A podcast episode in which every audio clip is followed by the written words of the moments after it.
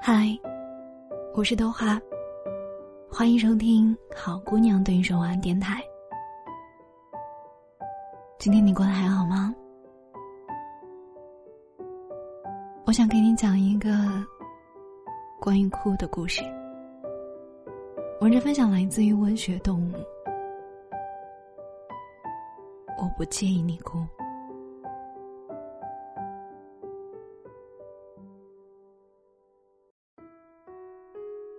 据说，哭泣的感受会因环境而异。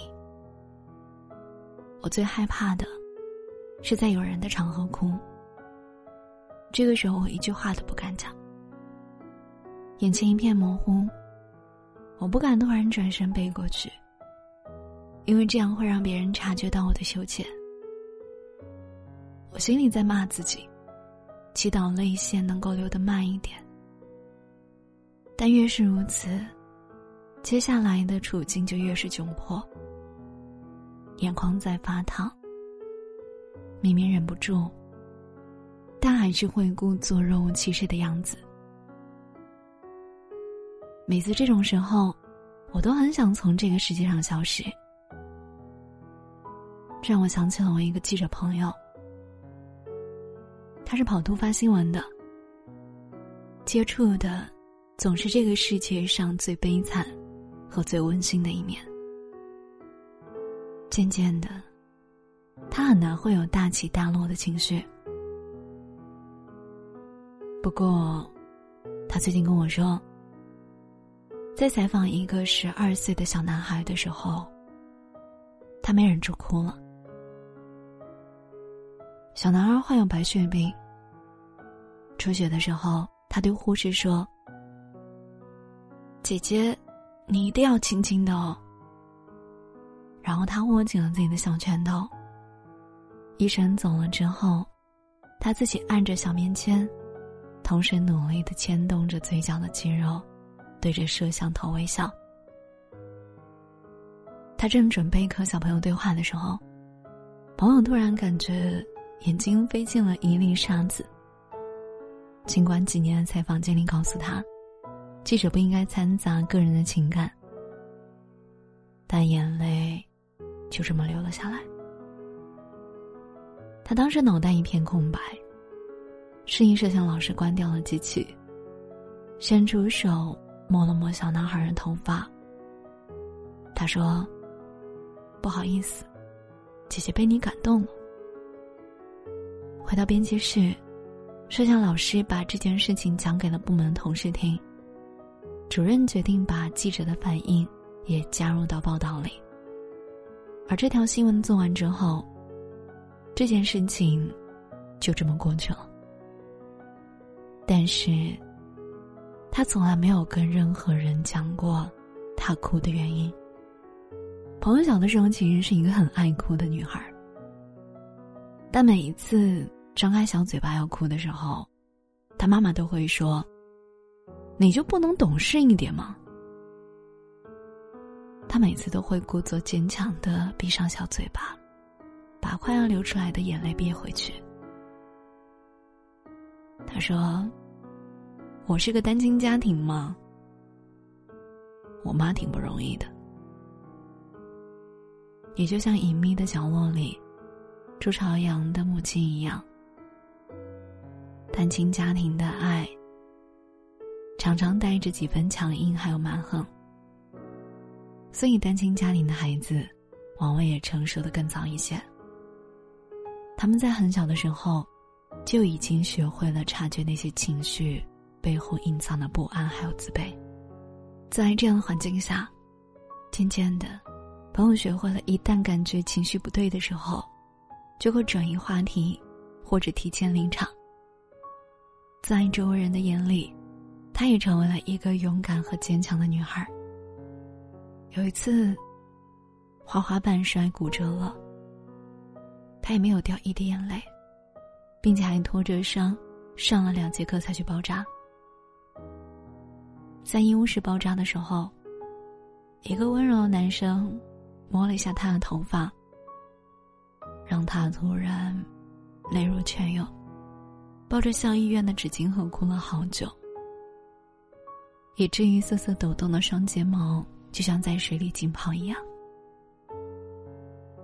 我在知乎上看到这样一句话：“这一次，我终于得以哭泣，是很用力的失声哭泣。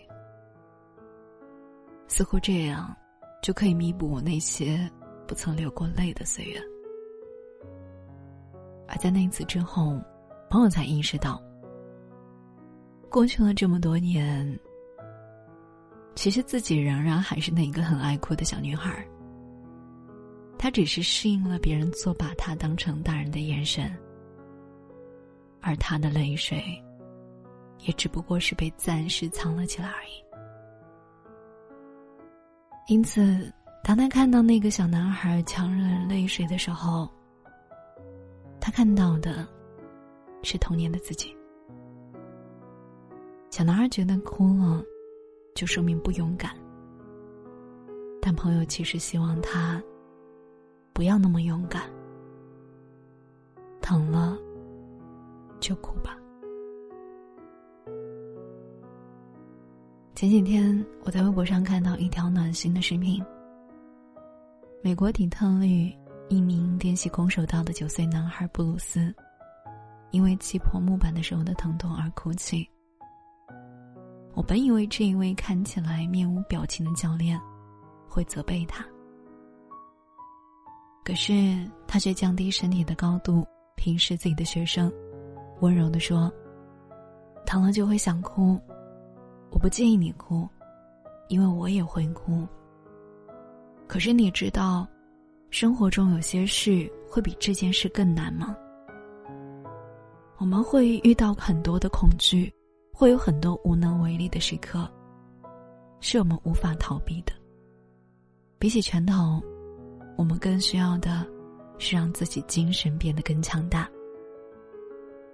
于是，教练希望布鲁斯重新屈膝下沉，竭尽所能的再一次挥拳终结。我不知道九岁的布鲁斯是否听懂了教练的这段话。或许他长大之后也不会成为一个空手道家。但是这番话可能会温暖他一辈子吧。因为教练告诉布鲁斯，每个人都怕疼，每个人都可以哭。眼泪是人类所拥有的最基本的情绪。我每个人，从童年到青年，再到成年，到成熟，大多都是在一次一次的眼泪当中度过的。之前有看过一个视频，一个在深圳漂泊两年，住在廉价出租屋的青年，进入了自己下班之后的生活。他日常加班到凌晨三点，这个时候。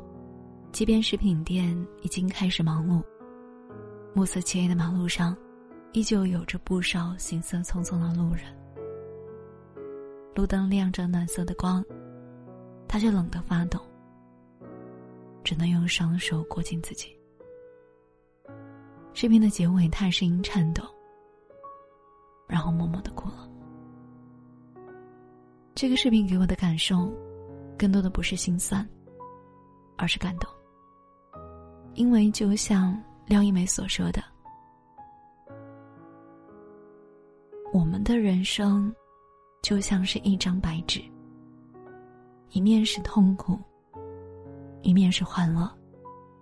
欢乐时需要笑声，痛苦时需要有眼泪。我那位记者朋友曾经以为，一开始故作坚强，后来就真的会坚强了。但现在看来，不是这样的。那位小男孩为什么这么害怕自己不勇敢呢？而那一些从小就勇敢的人，后来都怎么样了呢？我曾经就是那一个小男孩。有一次在马路上学轮滑，由于身体过于圆润，平衡感也不是很好。我常常摔倒，屁股蹭到水泥上。运气不好的时候，还会碰到比较粗大的石子。我从来没有喊过疼，而最惨的那一次，是我直接冲出了围栏，在草坡上像一只熊一样滚了好几圈。回到家，我姐姐发出了一阵猪叫，因为她看到我的裤裆几乎断裂，屁股上也掉了一块硬币大小的皮。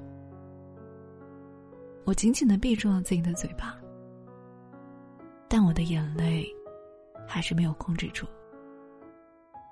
我当时非常自责，我觉得自己不是一个真正的男子汉了。可是，如果真的很痛，为什么一定要强迫自己忍耐呢？余华说：“总有一天，我们会回到孤单之中，以真正的我开始独自的生活。我们以前如此期盼外界的人，可最后却发现。”世界是自己的，与他人毫无相关。当我们阻止一个人哭泣的时候，最常用的理由往往是：“别哭了，哭也解决不了问题。”但我们很少想过，哭本来就不是为了解决什么问题，仅仅只是满足个人的释放与排解，这就足够了。我希望你们每个人开心的时候都有笑声，痛苦的时候都有眼泪。我这分享来自于文学动物，我不介意你哭。我好像从小到大都是一个特别爱哭的人。我以前老觉得是因为自己太脆弱。我甚至有点觉得是遗传，因为我妈妈也很爱哭，然后我就觉得我会，我是像我妈妈一样，所以我也特别的爱哭。不管遇到什么事情了，第一反应都是想哭，哭完了再来想想解决方法。我一度其实挺瞧不起这样的自己的，因为我觉得我太软弱了，太不够坚强了。但是我很喜欢这篇文章，因为我觉得他写的很温柔。如果真的很痛苦，真的很难过，为什么一定要强迫自己忍耐呢？也就像现在，我教育自己的孩子，他也很爱哭，但是我总是忍不住要对他发脾气。我因为我觉得你哭有什么用呢？哭根本解决不了问题。但是，哭本来就不是为了解决问题的。我难过了，我不开心了，我为什么不能哭呢？你为什么要一定要让我不哭，一定要让我憋回去？为什么？所以我觉得，其实哭出来没有什么问题。不管你是男孩还是女孩，不管你多大了，不管你在做什么样的工作。不管你到达了什么样的高度，哭从来都不是一件让人难以启齿的事情。我觉得这是我们发泄自己情绪非常非常正常的。我也希望你可以不要那么的勇敢，疼了就哭吧，我在的。那谢谢你的收听。我是豆花。如果你喜欢听豆花电台，记得关注我的微信公众号“好姑娘对你说晚安”。在里面有豆花读书会，我会陪你读完一百本书。如果你感兴趣的话，可以加入我。好啦，我在杭州，晚安，做个好梦。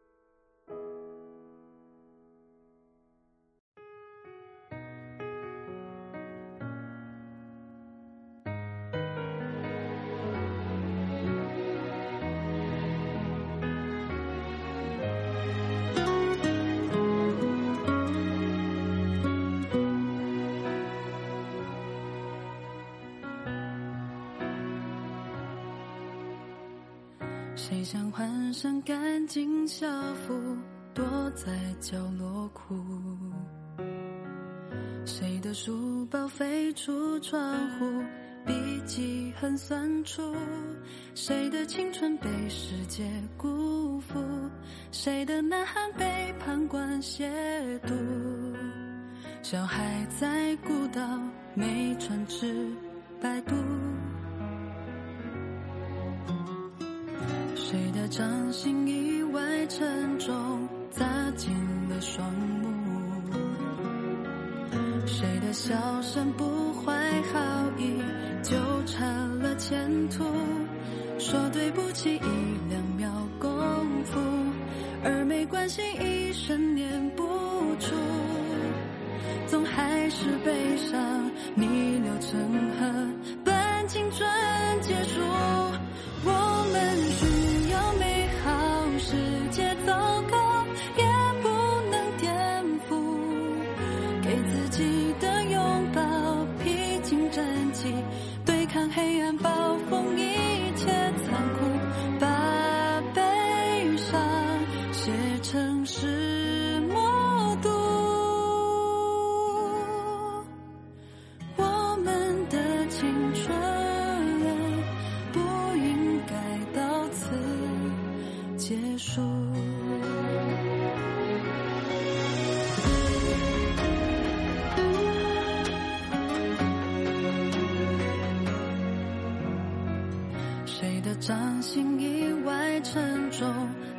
to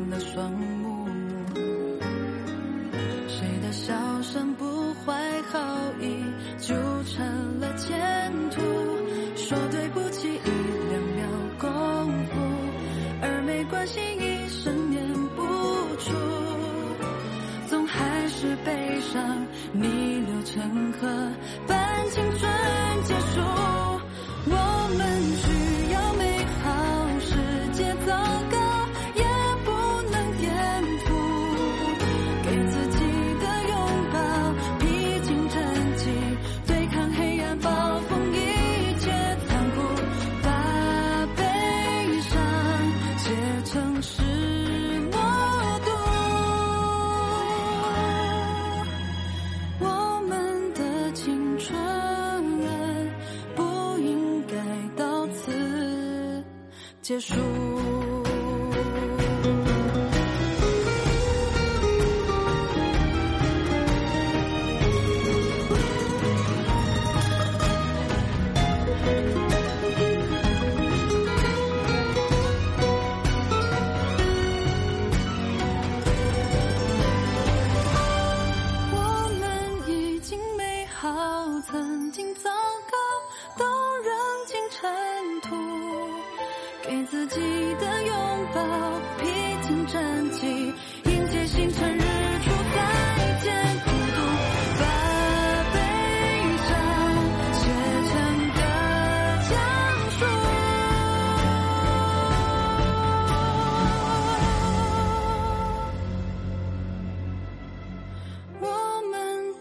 轻